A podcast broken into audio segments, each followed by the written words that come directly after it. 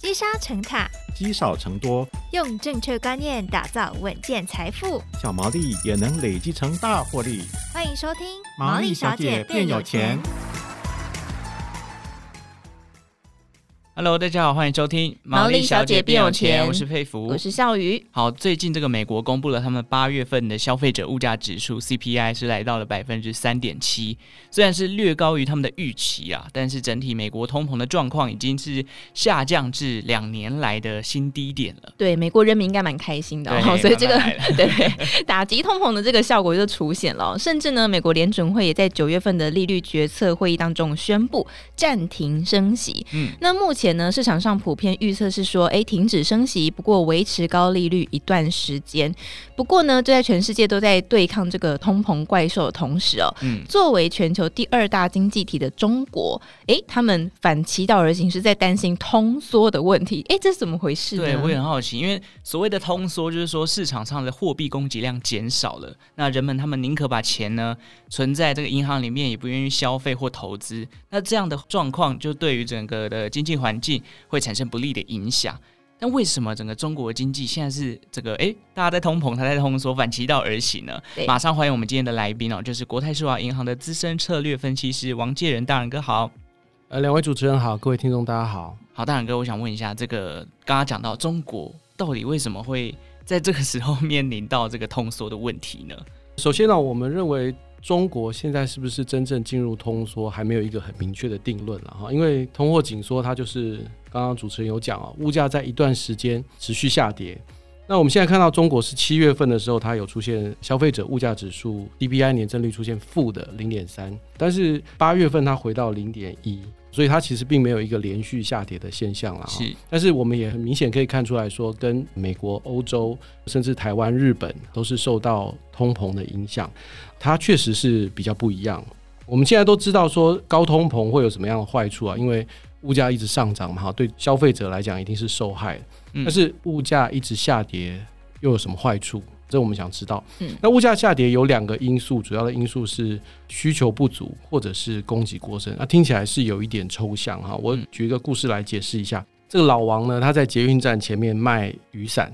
那雨伞这种东西通常都是雨天卖的比较好，晴天的时候卖的比较少一点。雨天的时候大家都需要嘛，所以需求比较强。雨天的时候，这个老王的雨伞销量大概是晴天的三倍左右。嗯，那有一天遇到下雨天了哈，那老王在这边卖了一整天。可是生意不是很好，跟其他雨天生意差很多。为什么呢？因为捷运站门口突然另外有两摊也来卖雨伞，哦，而且他卖的价钱比老王还便宜，老王生意就被抢走了嘛。所以这个是供给过剩造成的因素。哦，是啊。那需求有没有少呢？因为也是雨天，所以其实需求并没有很明显的下降。那如果老王他要跟另外两摊去抢生意，那怎么办？降价。嗯嗯。所以这个就可以解释说，因为供给过剩造成价格下跌的一个因素。那故事还没有讲完啊！过了不久，因为这个老王常常被检举开单呢、啊，所以他只好到捷运站对面的这个公园转角，生意就差很多。就算他降价促销，也没什么生意。为什么？因为经过的人潮跟捷运站门口差很多，经过的人少，所以买雨伞的人就少。对，这就是需求不足造成的影响。当然了，这两个因素有可能会同时发生。不过一般来讲，哈，我们比较担心需求不足的问题。嗯，因为供给过剩的话，其实需求还在嘛，哈，所以厂商降价促销还是会有一定的销量。但是如果因为需求不振的话，就是你降价也没有人买。这个时候的话，就会造成一些连锁效应。因为像企业的话，它这个地方发现说这个东西没有市场，所以它只好缩减产能、减少开支、降低它的成本，甚至它就必须要关厂裁员。现在看到中国的情况有一点像是这样哈，就是因为我们看到青年的失业率很明显的上升，六月份的青年失业率是到二十一点三，这个是疫情前大概接近两倍。这样子的情况就造成说，一般的民众他消费的意愿降低。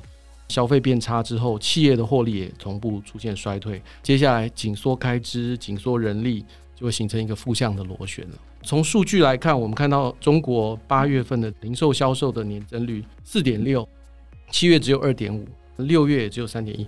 这个是疫情后，疫情前的话大概都是。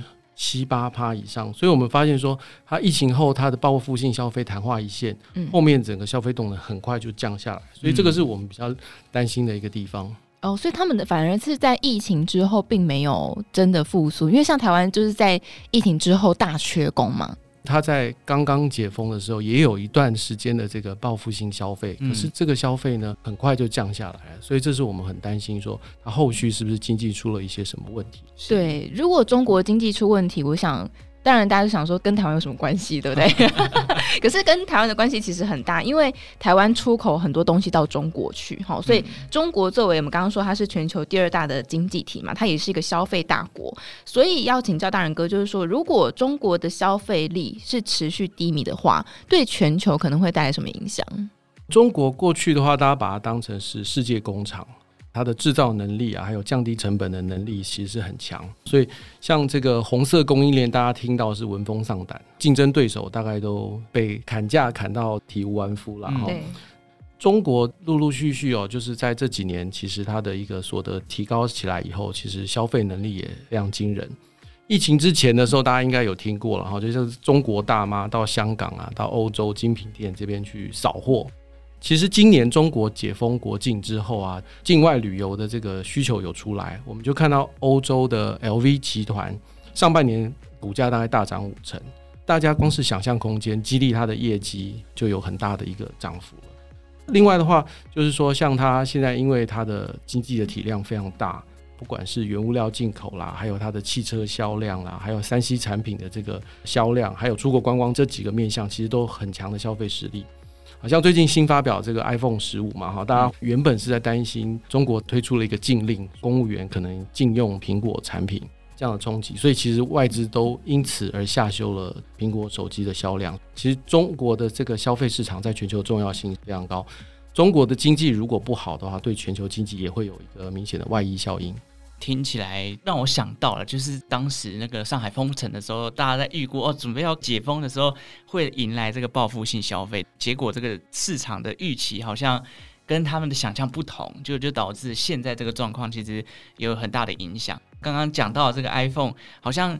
网络上订购 iPhone 十四跟 iPhone 十五的这个预购量，其实还是差了数十倍上面的一个差距啊。当然，大家都会观察，就是说，哎、欸，中国买 iPhone 的状况，因为这直接就影响到苹果公司他们未来财报上面的表现。你有买苹果是不是？呃，没有，我只是有关注到，毕竟苹果是这个世界瞩目的一家企业公司嘛，所以中国经济状况真的是非常受到全球的瞩目啊。那毕竟过去这十几年来，我们都知道中国的经济成长是推动全球经济向前的一个重要的火车头。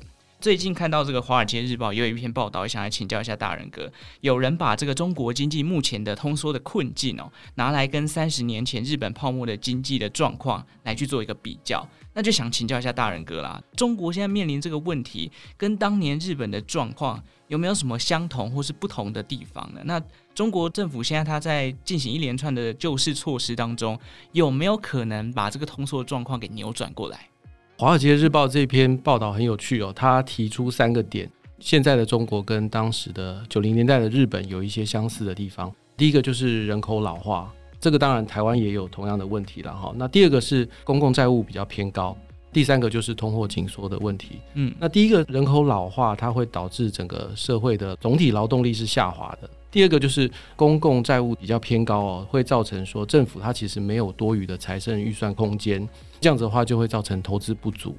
第三个我们刚刚就讲过了，通货紧缩就是造成消费需求疲软这样子的一个连锁效应。这些因素加总起来，其实对于经济成长来讲是不利的。而且呢，因为它是有一些是比较长期的一个因素，所以会造成长期不景气的一个情况。背后的原因，其实我们大概归纳一个结果，就是在九零年代的日本，我们看到就是有一位野村综合研究所的经济学家辜朝明，他有提过资产负债表衰退这样子的一个名词。从日本来看呢，当时的日本经过了股市还有房地产的泡沫，资产价格出现了大幅下滑，这样子的情况就造成说企业跟民众他的资产负债的结构明显的恶化。哦，大家可以想嘛，就是说如果我们买一个房子，他如果贷款要贷八成，但是他的房价跌超过两成以上的时候，其实我们的这个房子能够拿去抵债，其实就已经不足了。一般的民众一定是会加快去还债，哈。那企业的话也是一样，他在改善他的债务问题的一个过程当中，民众的话就是节省开支，缩衣节食，嗯，那企业的话就是减少投资。降低它的开支。这样的情况就会造成我们刚刚讲消费不足，整个长期的经济不景气的一个影响。中国它现在面对的问题哦，虽然说它的股市跟房市并没有很明显泡沫化的一个现象，但是呢，呃，第一个就是在疫情之后，它经济复苏的力道不如预期。最近当然对吸金的，当然就是在整个房地产龙头的这些企业，它出现的一些债务危机啊，那造成的景气急动，还有房价下跌的一个影响。那我们刚刚讲了，房价下跌就会影响民众的荷包，影响民众的消费信心。针对中国，它还有比较不一样的问题，像是对外的话，因为现在美中关系比较紧张嘛，哈，大家有讲说现在是新冷战的时期。各国的话，对于中国来讲，在经济面也呈现一个围堵的一个状况。这个地缘政治的影响其实是比较广的。中国对内的话，它当然就是它的体制面的一个问题，造成企业在经营上会有面临比较大的不确定性，像像是前两年出现的一个双减，还有对于网络企业的一些整肃行动啊。所以，我们其实现在看到的一个现象是很明确的，就是过去台商在中国投资的这个金额很大，那这几年陆陆续续都在减少对中国投资，甚至有一些撤离的一个情况。刚刚主持人讲，像这个疫情期间上海的封城，还有这些整改的一些活动哦，对外资来讲也都造成很大震撼。所以，外资今年以来哦，就是对于中国的直接投资，就是 FDI。上半年的话，大概只有两百五十四亿美元。看过去五年的话，外资在中国平均每年是两千四百亿美元。哇，差好多啊！对，所以现在这个数字大概就回到二十年前，整个外资还没有大举进入中国的时期了。所以这样子一个撤离的一个状况哈，对于中国来讲是一个比较严重的一个问题。当然，中国当局他希望采行一些行动来补救了哈，就是像我们刚刚讲房地产这边的一个问题。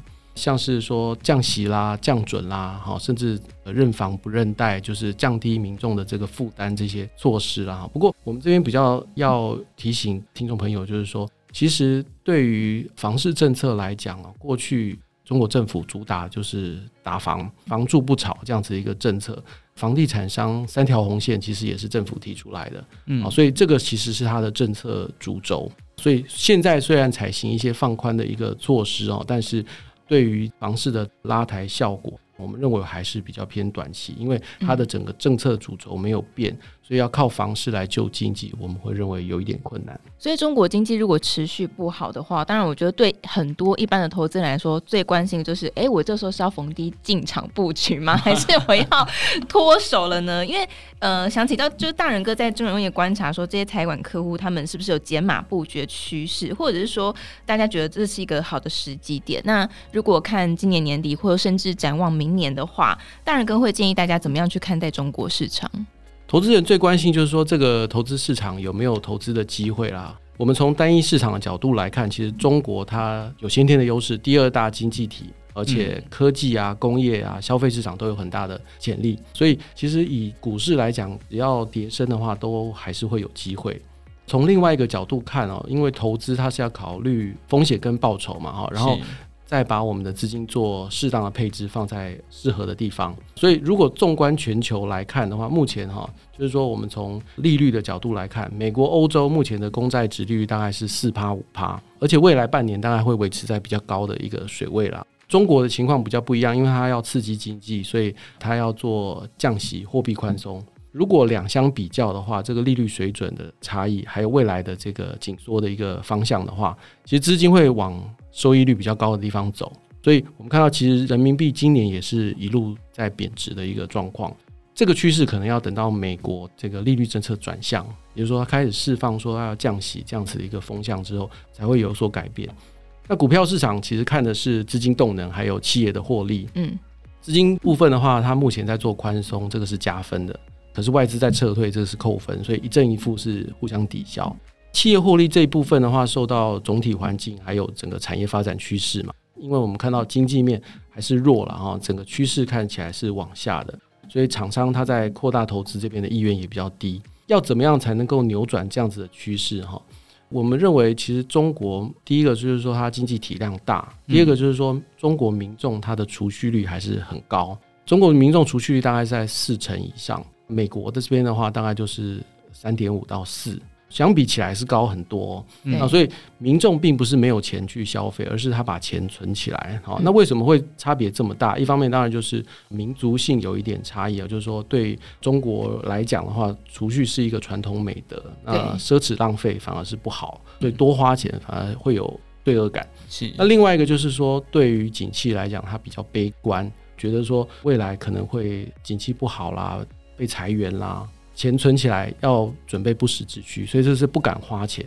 如果说民众对未来有信心，觉得景气好，工作好找，收入更高，整个社会福利也更好，所以他就比较敢花钱，他有一个安心感，嗯，他就会花钱来提升他的生活品质，而不是每天勒紧裤带。对，好所以其实未来我们要聚焦，就是中国官方它推出什么样比较实际的政策，有没有一些政策牛肉可以提振整个民众的信心，让民众有感，那这样。对于整个经济的气氛就很明显可以提振起来。嗯，所以还是要回到政策面来去做刺激就对了。所以刚刚大仁哥讲到的固定收益，像美债、美元现在都很强势，那资金可能就回流美国，这个外资投资的意愿就比较低。感觉现在降息，两大国就中国跟日本，你们看日币跟人民币的价格其实都是一直在跌的。对，所以现在真的是钱就 慢慢慢慢又逃回去美国这样子哦。当然，大家对于中国的经济，以国泰投的角度来看。大家可以做一个参考了。那当然，呃，如果对于中国市场有更多的兴趣，也可以去研究一下国泰投研这份报告。那在《金周刊》里面有刊登这篇文章，大家也可以去做了解。今天非常谢谢大仁哥的分享，谢谢，谢谢。好，感谢大家收听《毛利小姐变有钱》。如果任何投资理财的问题，欢迎留言告诉我们。那我们就下次再见喽，拜拜，拜拜。